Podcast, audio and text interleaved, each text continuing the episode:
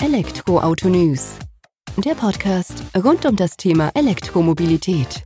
Mit aktuellen Entwicklungen, Diskussionen, Interviews und vielem mehr.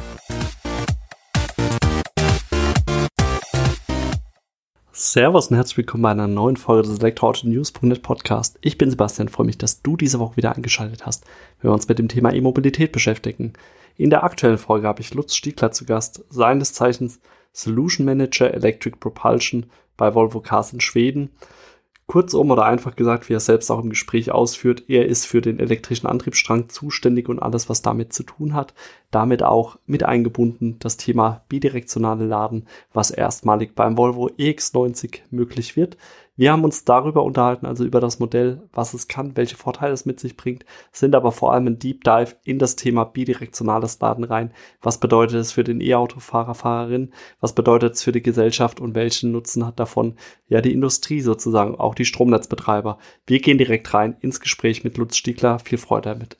Hallo Herr Stiegler, vielen Dank, dass Sie heute die Zeit nehmen, dass wir uns ein wenig über das Thema bidirektionales Laden unterhalten, in Hinblick oder auch mit dem Hintergrund von Volvo, die mit dem EX90 das erste E-Fahrzeug auf die Straße, oder das erste Fahrzeug überhaupt auf die Straße bringen, dass das bidirektionale Laden unterstützen wird. Bevor wir da allerdings in das Thema einsteigen, können Sie vielleicht unseren Hörer, Hörerinnen mal vorstellen. Ja, hallo Heinzer, äh, mein Name ist Lutz Stiegler, ich arbeite bei Volvo Cars hier in Schweden in Göteborg und bin da zuständig für den elektrischen Antriebsstrang, also für die Komponenten, die gebraucht werden, um das Auto zu bewegen. Das sind also Batterien, E-Maschinen, Inverter und eben auch, äh, wenn es darum geht, wie man die Batterien wieder auflädt. Das ist mein Produktverantwortungsbereich und demnach ja dann auch Experte für das Thema bidirektional laden, wo wir jetzt dann auch ein Stück weit tiefer eintauchen möchten weil das habt ihr jetzt ja auch mit dem EX90 prä präsent in die Presse reingebracht sozusagen, dass ihr das erstmalig anbietet. Vielleicht können sie uns da auch mal abholen, was versteht man unter bidirektionalen Laden? Wie kann ich mir das im Alltag vorstellen? Ja, also da fangen wir am besten mal grundsätzlich an. Der Standard, den es heute normalerweise gibt, ist unidirektionales Laden, also Laden in eine Richtung äh, ist eigentlich bei Laden sowieso äh, sinnvoll, da nur davon zu sprechen, dass es eine Richtung ist, sonst wäre es ja Entladen. Heißt also Strom vom Netz ins Auto. Und das geht auf zwei Wegen. Einmal äh, über, über ähm, Gleichstrom oder Gleichspannung, das ist das Schnellladen. Äh, und dann geht das halt über äh, Wechselstrom und Wechselspannung, äh, was an der äh, heimischen Wallbox dann ähm, aufgenommen, wo die, die, die, das Fahrzeug dort verbunden wird und wo dann eben der normale Haushaltsstrom, also in, in äh, Europa äh, drei Phasen, äh, 400 Volt äh, ins Auto kommt. Und dafür braucht es im Auto ein, einen Spannungswandler, der aus diesen drei Phasen Wechselstrom wieder Gleichstrom macht, der dann in die Batterie äh, überführt wird. Und das sind so die üblichen Ladegeräten, ist in allen E-Autos drin heutzutage. Und dort ist jetzt genau der Unterschied beim EX90, wie Sie schon gerade gesagt haben, dass eben genau dieses Ladegerät nicht nur äh, den Strom äh, vom Netz entnehmen und in die Batterie einspeisen kann, sondern eben auch umgedreht Strom aus der Batterie entnehmen und zurück ins Netz speisen kann, wenn da gewisse Randbedingungen äh, gegeben sind. Das geht also sowohl über dieses Ladegerät, was, was der neue die neue Geschichte ist in diesem Fahrzeug, äh, als auch über die Gleichspannungsanschluss. Vielen Dank da schon mal für die Abholung. Also das bidirektionale Laden, um das nochmal auf den Punkt zu bringen, ist, dass ich eben nicht nur den Strom ins Fahrzeug bekomme, sondern auch wieder aus dem Fahrzeug zurückspeisen kann. Und jetzt fragt man sich ja, warum? Also was ist das Ansinn dahinter, warum ich das überhaupt nutzen möchte sozusagen? Weil mir reicht es ja rein theoretisch aus, dass ich mein E-Auto lade, komme ich von A nach B. Was für Nutzen habe ich davon? Was für Nutzen hat das Stromnetz vielleicht? Oder auch das gesamte Land, gesamte Europa, wenn wir das dann eben so ein Stück weit einbinden? Also den, den äh, Nutzen, da gibt es sehr viele Dimensionen von diesem Nutzen. Ähm, man kann es vielleicht mal so sehen, wie äh, viele von Ihren Hörern haben vielleicht äh, zu Hause ein Solardach, ein, ein Solardach und haben da einen, einen Heimspeicher dran, also ein, ein, eine Batterie im Keller stehen, die in der Regel so zwischen 5 und 15 Kilowattstunden groß ist. Äh, und diese Batterie wird dann quasi mit dem Auto ergänzt. Das Auto würde ganz ähnlich funktionieren wie diese Batterie. Wenn sehr viel, aus irgendwelchen Gründen sehr viel äh, elektrische Leistung vorhanden ist, wird es eingespeist und wenn diese elektrische Leistung äh, gebraucht wird, wird es wieder rausgenommen aus der Fahrzeugbatterie. Und das kann jetzt, da gibt's mehrere Einsatzzwecke. Also der einfachste Einsatzzweck ist genau den, den äh, der Heimspeicher äh, bei den Zuhörern auch erfüllt, nämlich, dass man gerne den Nutzungsgrad äh, der Solar, der eigenen Solaranlage erhöhen möchte. Das ist der einfachste Anwendungsfall. Ähm, das ist aber nur lokal äh, begrenzt. Jetzt gibt es noch weitere Sachen, die hängen dann zusammen äh, mit dem Stromnetz. Weil, ähm, wenn man das mal etwas weiter sieht, dann ist eine starke limitierende Eigenschaft, äh, wenn es um die erneuerbaren Energien geht, eben, dass sie nicht immer dann da sind, wenn man sie braucht. Ähm, aber wenn sie da sind, hat man meistens zu viel davon. Also da ist äh, Supply and Demand selten im, im korrekten Gleichgewicht und deswegen ähm, ist es, braucht man verschiedene Speichermöglichkeiten für diese erneuerbaren Energien. Äh, und so wie der Heimspeicher auch, ist das Auto eigentlich eine, das Elektroauto, was bidirektional benutzt werden kann, ein perfekter Kurzzeitspeicher. Ähm, bei Kurzzeitspeichern spricht man also da im Stunden- oder auch Tagebereich, aber nicht länger, also nicht saisonale Speicher. Das ist die andere große Gruppe von Speichern, der Langzeitspeicher, wenn man dann über saisonale Speicher spricht. Das sollten die oder können die Autos sinnvoll nicht machen, aber Kurzzeitspeicher können sie machen. Und das sehr Interessante daran ist, dass äh, wenn man sich überlegt, welche Größenordnung äh, die äh, Fahrzeugbatterien in Zukunft haben werden, also Anzahl der Autos mal Größe der Batterien, dann wird man schnell zu der äh, Schlussfolgerung kommen, dass das relativ viel ist, so viel, dass man damit eigentlich den äh, von den ähm, Instituten und Forscherorganisationen, die sich damit befassen, äh, erhobenen Speicherbedarf äh, dass man diesen Speicherbedarf im Prinzip komplett abdecken könnte. Und deswegen ist das eine sehr interessante Geschichte für die, für die Zukunft. Es ermöglicht also diese erneuerbaren, mehr erneuerbare Energie im Netz. Das ist doch schon mal ein guter Grund dafür, das zu nutzen dann tatsächlich. Jetzt frage ich mich natürlich, Sie sagen jetzt auch, wir nutzen das, um einen Kurzzeitspeicher bereitzustellen, jetzt eben gerade im Umfeld der erneuerbaren Energien. Ähm, funktioniert das dann sowohl mit Wechsel als auch mit Gleichstrom? Funktioniert es nur mit Gleichstrom? Also geht es quasi nur an die AC-Wallbox ran oder geht das nur sinnvollerweise über die DC-Lademöglichkeit? Weil da kursieren ja auch immer wieder unterschiedlichste Aussagen im Netz sozusagen. Und vielleicht, wenn wir jetzt hier den Experten haben, kann der mal ein Stück weit Aufklärung betreiben. Ich kann es versuchen. Also das müssen wir mal ein bisschen aufteilen. Äh, da gibt's äh, Hardware-Fragen, also was an Geräten muss im Auto drin sein oder muss im Haus dran sein, damit das funktioniert. Und dann gibt's Software-Fragen, äh, wie müssen die miteinander reden, damit es funktioniert. Äh, wenn man erstmal bei, äh, von, nur von der Hardware, also von den Geräten ausgeht, dann äh, können eigentlich alle Autos theoretisch können das tun, dass sie über diesen Gleichstromanschluss, den jedes Auto hat, auch Strom abgeben weil der ist direkt mit der Batterie verbunden. Äh, da muss, hängt also, also nur von dem ähm, Spannungsniveau ab, ob man Strom abge oder Spannung abgibt oder aufnimmt. Man Strom abgibt oder aufnimmt. Ähm, die Änderung, wie gerade jetzt gesagt, äh, ist im Ladegerät oder wie eingangs gesagt ist im Ladegerät. Ähm, das ist bei den meisten anderen Fahrzeugen, es gibt Ausnahmen, gibt es heute schon, dass die bidirektionale Funktionalitäten aufweisen, aber die meisten machen das eben nur unidirektional. Und da, das ist ein Stück, was halt im Auto gebraucht wird, damit das funktioniert. Das ist ein Stück Hardware. Jetzt gehen wir mal aus, außerhalb des, äh, des Autos und dann haben wir wieder die zwei Möglichkeiten auf der DC-Seite, also auf der Gleichstromseite oder auf der AC-Seite. Äh, wenn denn das Auto auf der DC-Seite angeschlossen werden soll für den bidirektionalen Betrieb, dann braucht man eine Wallbox, die auch DC bidirektional ähm, verwendet werden kann. Äh, das gibt es schon in Anfängen, sehr wenige, und die haben vor allem äh, den ja, Nachteil, sagen wir mal, dass sie halt relativ teuer sind. Warum? Weil die in dieser Wallbox äh, im Prinzip äh, diese Spannungsumsetzung machen von Gleichstrom, der aus dem Auto kommt, zu Wechselstrom, der im Netz gebraucht wird. Das ist dann in dieser Box. Bei dem Weg, den wir beschreiben, und da kommen wir zur AC-Seite, äh, da ist die Hardware auf der Wallbox, die ist eigentlich genau gleich. Äh, da ist nichts Aktives drin. In so einer normalen Wallbox, äh, die Sie alle zu Hause haben, äh, da ist ein Relais drin, ein, ein Fehlerstromschutzschalter, ein bisschen Elektronik, um mit dem Auto zu sprechen und vielleicht noch ein bisschen andere Kommunikation. Aber da ist keine Power-Elektronik drin. Und deswegen ist diese Art der Wallboxen auch relativ preiswert, verglichen zumindest mit der DC-Wallbox. So, also man braucht da ein System, was zusammenpasst. Äh, entweder, wenn man es über DC machen will, braucht man eine geeignete Wallbox. Äh, oder wenn man es über AC machen will, äh, dann, wie gerade gesagt, reicht eigentlich die normale Wallbox. Ähm, jetzt kommen wir aber dann zu dem äh, Kommunikationsproblem, ähm, weil diese Wallbox muss dem Auto noch beibringen äh, können, dass sie jetzt gerne äh, Strom haben möchte und nicht Strom liefern äh, möchte, um das mal so einfach zu sagen.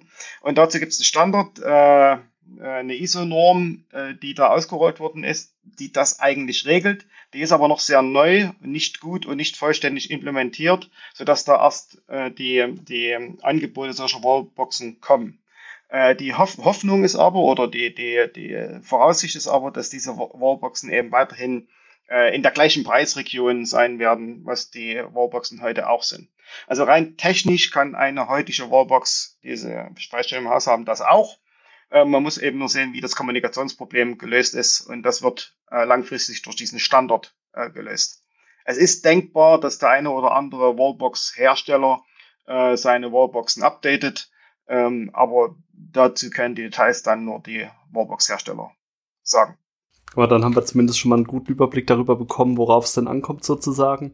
Das heißt aber für mich im ersten Schritt, klar, ihr bietet jetzt mit dem Volvo X90 erstmalig die Möglichkeit, dass man das nutzen kann aber ihr seid jetzt von diesen ganzen Randbedingungen abhängig, Regulatorien mal noch außen vor, die wir auch gleich nochmal kurz vielleicht ansprechen können.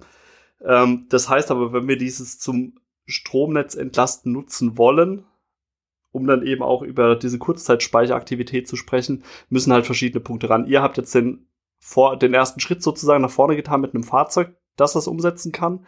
Jetzt müsste eigentlich äh, die ISO-Norm nachgezogen, nachgebessert werden. Einzug halten in die Wallboxen, egal jetzt ob AC oder DC. Und dann muss diese Ladeinfrastruktur erstmal installiert werden. Das heißt, realistisch gesehen wird das ja noch drei bis fünf Jahre dauern, um das mal von der technischen Seite wahrscheinlich umzusetzen. Oder geht das schneller? Also erstmal, um sozusagen, wir sind da abhängig von, also wir werden natürlich mit dem äh, neuen Fahrzeug, äh, werden wir auch eine neue Wallbox äh, mit rausbringen und in unseren Online-Shop und bei den Händlern zur Verfügung stellen.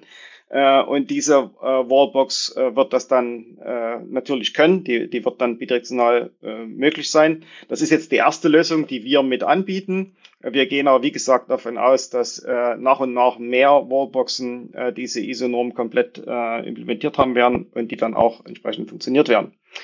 Und wie vorhin äh, gesagt, gibt es auch die, diese, diese DC-Wallboxen schon. Äh, die sind eben nur im Moment noch recht teuer.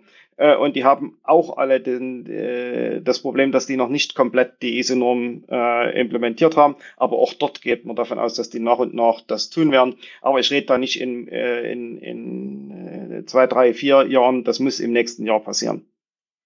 Also wir, das, die Fahrzeuge kommen und wir sind da nicht die Einzigen, die das machen werden. Davon gehe ich aus. Ähm, also vielleicht auf der AC-Seite sind wir einzigen, auf der DC-Seite zumindest wird es mehr geben, die ihre Fahrzeuge öffnen, weil es eben relativ le leicht, äh, leicht möglich ist aus Sicht des Fahrzeugs. Äh, und deswegen gehe ich aus, dass, davon aus, dass es auch andere machen werden. Das heißt, die größere Herausforderung ist tatsächlich, das AC äh, bidirektionale Laden zu ermöglichen und nicht das DC-Laden. Das, ja, genau. Also aus Sicht des Fahrzeugs sowieso, weil fürs DC-Laden muss das Fahrzeug außer Kommunikation nichts machen.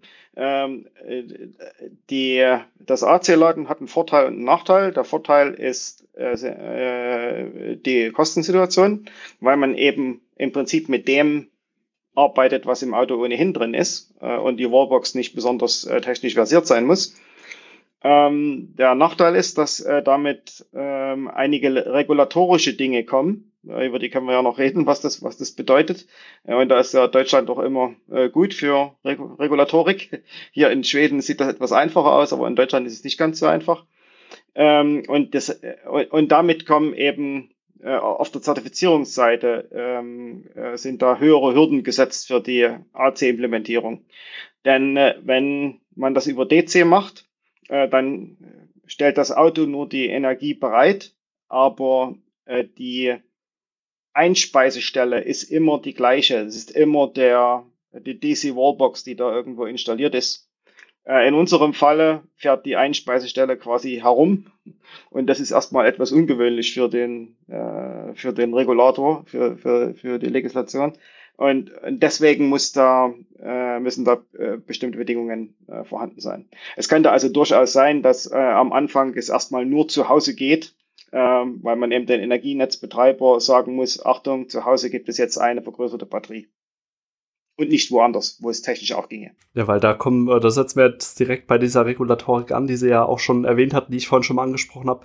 Da stehen wir uns vielleicht wieder ein Stück weit selbst im Weg oder denken das Ganze dann auch wieder zu kompliziert. Das wäre schön, wenn wir erstmal diesen Aufschlag nehmen, um dann auch zu testen, okay, funktioniert's, kriegen wir das abgebildet im Netz und dann kann man ja Schritt für Schritt weitergehen. Ähm, das ist auch so die Rückmeldung, die wir bisher in anderen Gesprächen bekommen haben.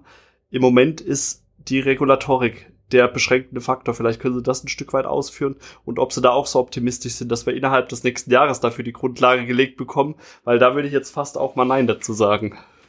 Ähm, ich befürchte, ähm, da haben Sie recht. ähm, aber das wird von Markt, zu, von Markt zu Markt etwas unterschiedlich sein. Wie gesagt, hier in den Nordics, äh, in, in Schweden, in Norwegen, in Dänemark äh, wird das relativ zügig funktionieren, weil hier manche Radbedingungen dafür auch schon ähm, äh, vorhanden sind. Äh, in Deutschland jetzt ganz konkret äh, wird das eventuell nicht ganz so schnell gehen, weil es auch an Randbedingungen fehlt. Weil eine der Haupt- oder der maßgeblichen Randbedingungen, um bidirektional einspeisen zu können, ist ein entsprechender Zähler. Also der Hausanschluss muss diese Eigenschaft haben und dieses Smart Meter Rollout, das ist ja heiß diskutiert seit langer Zeit, aber doch schwierig im, im im aktuellen Geschehen. Es geht ja nicht so schnell, wie man das wollte. Und das ist zum Beispiel eine, eine Bedingung, die man haben muss, wenn man einspeisen äh, möchte, dann muss der Zähler das auch können. Es müssen die äh, Betreiber der Anschlussstelle, äh, die müssen dem zustimmen und die haben äh, Randbedingungen zu erfüllen und die geben auch Randbedingungen vor.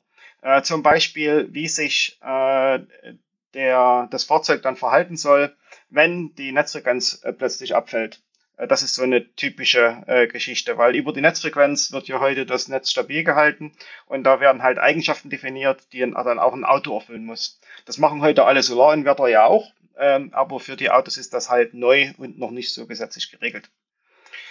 Da sind wir aber, äh, kann ich vielleicht zurückkommen auf eine Frage, die Sie am Anfang gestellt haben. Was sind denn andere äh, was ist denn ein anderer Nutzen des Ganzen? Und diese Netzfrequenzstabilisierung ist ein ganz äh, spezifischer Nutzen, äh, weil die Autos eben äh, eine sehr große Leistung bereitstellen können und die auch sehr kurz bereitstellen können, ist das eigentlich das ideale äh, Instrument, äh, mit dem man diese sehr kurze, also auf einem sehr kurzen Maßstab die Frequenzstabilisierung im Netz zur Verfügung stellen kann. Deswegen ist es auch so interessant. Deswegen wird das auch ziemlich sicher kommen weil eben der Druck auch vom Markt dann schlussendlich da ist, gerade mit Aufbau erneuerbarer Energie, Elektroautos, Wachstum der E-Mobilität, um das Netz dann eben auch stabil zu halten. Der Ausbau der erneuerbaren Energien hat ja auch zur Konsequenz, dass äh, viele äh, herkömmliche Kraftwerke ähm, stillgelegt werden oder nicht mehr äh, direkt am Netz sind.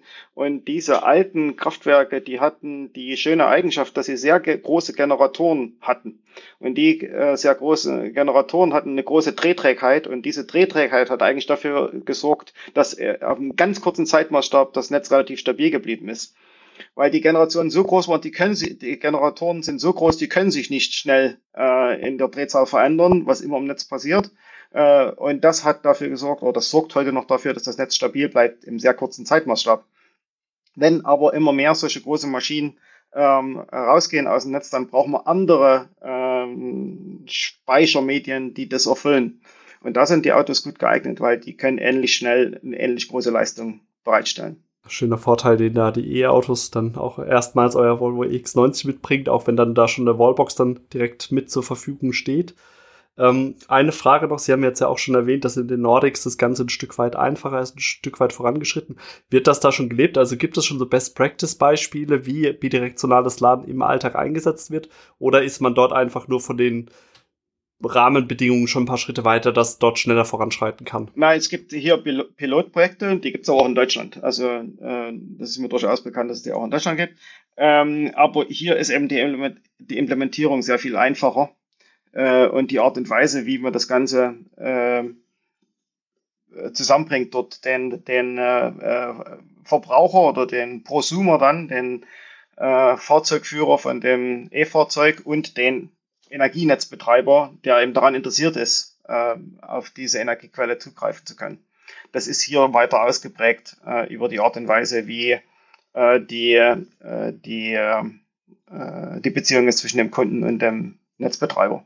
Es gibt ja hier zum Beispiel ähm, in einigen anderen europäischen Ländern auch äh, diese zeitvariablen äh, Stromtarife, äh, die ist schon automatisch äh, incentivieren, äh, sein Auto halt ähm, an der richtigen Stelle zur richtigen Zeit zu laden oder dann eben in Zukunft auch zu entladen. Und so dass also hier diese Mechanismen schon etwas besser etabliert sind, als das in Deutschland der Fall ist. Ja, stimmt. Also gerade diese Intensivierung, so wie Sie es gesagt haben, die könnte ja auch nochmal ein Anreiz zu sein, um das Ganze zu steigern. Jetzt vielleicht zum Abschluss des Gesprächs noch eine Frage dazu. Ähm, es hört sich ja immer so an, oder wenn es um das Schnellladen von äh, Akkus geht, heißt es immer, okay, nur bis 80 Prozent laden, möglichst immer langsam, um den Akku zu schonen. Jetzt haben wir ja dann den Akku gefühlt ständig, stetig in Bereitschaft, im Einsatz, wenn es um dieses bidirektionale Laden geht wie wirkt sich das auf die Lebensdauer und auch die Leistungsfähigkeit des Akkus aus? Oder geschieht das in so einem geringen Maß, in Anführungsstrichen, dass es der Batterie gar nicht schadet? Ja, letzteres. Äh, also wir haben, wir haben das ganze Jahr äh, von vornherein mit äh, einbezogen in die Auslegung der Batterie und damit sozusagen rein ingeniert. Ähm, aber grundsätzlich es, sind da zwei Sachen zu bedenken. Das erste ist, dass die äh, Leistungen, die da bewegt werden, wenn wir über diese Netzstabilisierung äh, reden. Das ist ja begrenzt äh, in unserem Falle in, in etwa mit 10, 11 kW. Äh, das ist natürlich wenig gegenüber dem normalen Einsatz des Akkus. Also für den ist das, äh, sagen wir mal, erhöhter Leerlauf. Ähm, das ist die eine Tatsache. Und die andere Tatsache ist, ähm, die Batterien altern nicht nur äh, durch Laden und Entladen sondern Batterien altern sehr stark äh, kalendarisch, das heißt einfach über Zeit äh, und im Wesentlichen über Zeit und Temperatur. Äh, und beim Auto ist es so, dass äh, für mehr als 90 Prozent ähm, aller Kunden diese kalendarische Alterung die bestimmende ist. Das heißt, äh, wenn dann irgendwann nach 10 bis 15 Jahren die Batterie mal ausgetauscht werden muss, dann sind es eben die 10 bis 15 Jahre, die das äh, zum größten Teil gemacht haben und nicht der Energiedurchsatz während der Zeit. Und genau dafür ist es eben sehr gut, dass man die äh, Fahrzeuge eben auch äh, mit dann äh, zu anderen Zwecken heranzieht, eben zum, zum Unterstützen des Netzes, weil damit, damit kann man halt diese Batterien sehr viel besser ausnutzen. Es ist auch aus Nachhaltigkeitsgesichtspunkten, äh, es ist halt eine, eine gute Sache, dass man die Batterie eben nicht sich kaputt stehen lässt, sondern dass man sie eben auch wenn das Fahrzeug steht, was die ja statistisch sehr oft machen, äh, dass man da das Fahrzeug eben nutzt. Auch deswegen ist es sehr gut. Und was man vielleicht auch noch sagen muss, ähm, wir haben ja beim äh, EX90 eine 110 Kilowattstunden Batterie äh, Akku im Auto.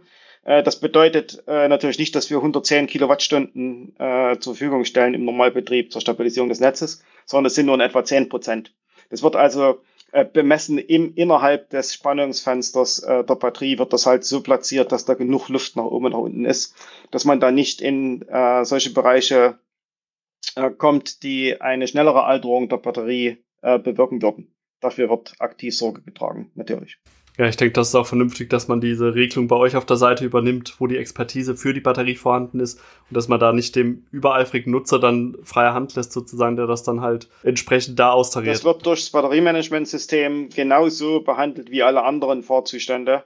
Und es ist halt ein besonderer, ein besonderer Use Case dann. Äh, und der wird äh, aber genau von, aus Sicherheit und Lebensdauer äh, Sicht genauso behandelt wie alles andere auch. Da braucht man sich gar keine Sorgen zu machen. Das hört sich doch gut an. Dann haben wir doch heute einiges über bidirektionales Laden gelernt, Herr Stiegler, auch über den EX90 in dem Zusammenhang, auf den wir natürlich gespannt sind, wo wir dann auch mal selbst testen können, hoffentlich, um dann zu sehen, wie es in der Praxis funktioniert. Vielen Dank für Ihre Zeit, für die Einblicke. Ja, vielen Dank definitiv eine Folge, in der man einiges gelernt hat aus meiner Sicht über das Thema bidirektionales Laden, wie das umgesetzt werden kann von Seiten eines Automobilherstellers wie Volvo, die das mit dem EX90 erstmal auf die Straße bringen und was uns ja in der Gesellschaft noch erwartet mit dem Thema bidirektionales Laden. Ich hoffe, du konntest einiges für dich mitnehmen. Wenn dir die Folge gefallen hat, hinterlass uns eine positive Bewertung bei iTunes, damit wir den Podcast noch ein Stück weit mehr in die Welt der E-Mobilität hinaustragen können. Mach's gut, bis zur nächsten Woche. Ciao.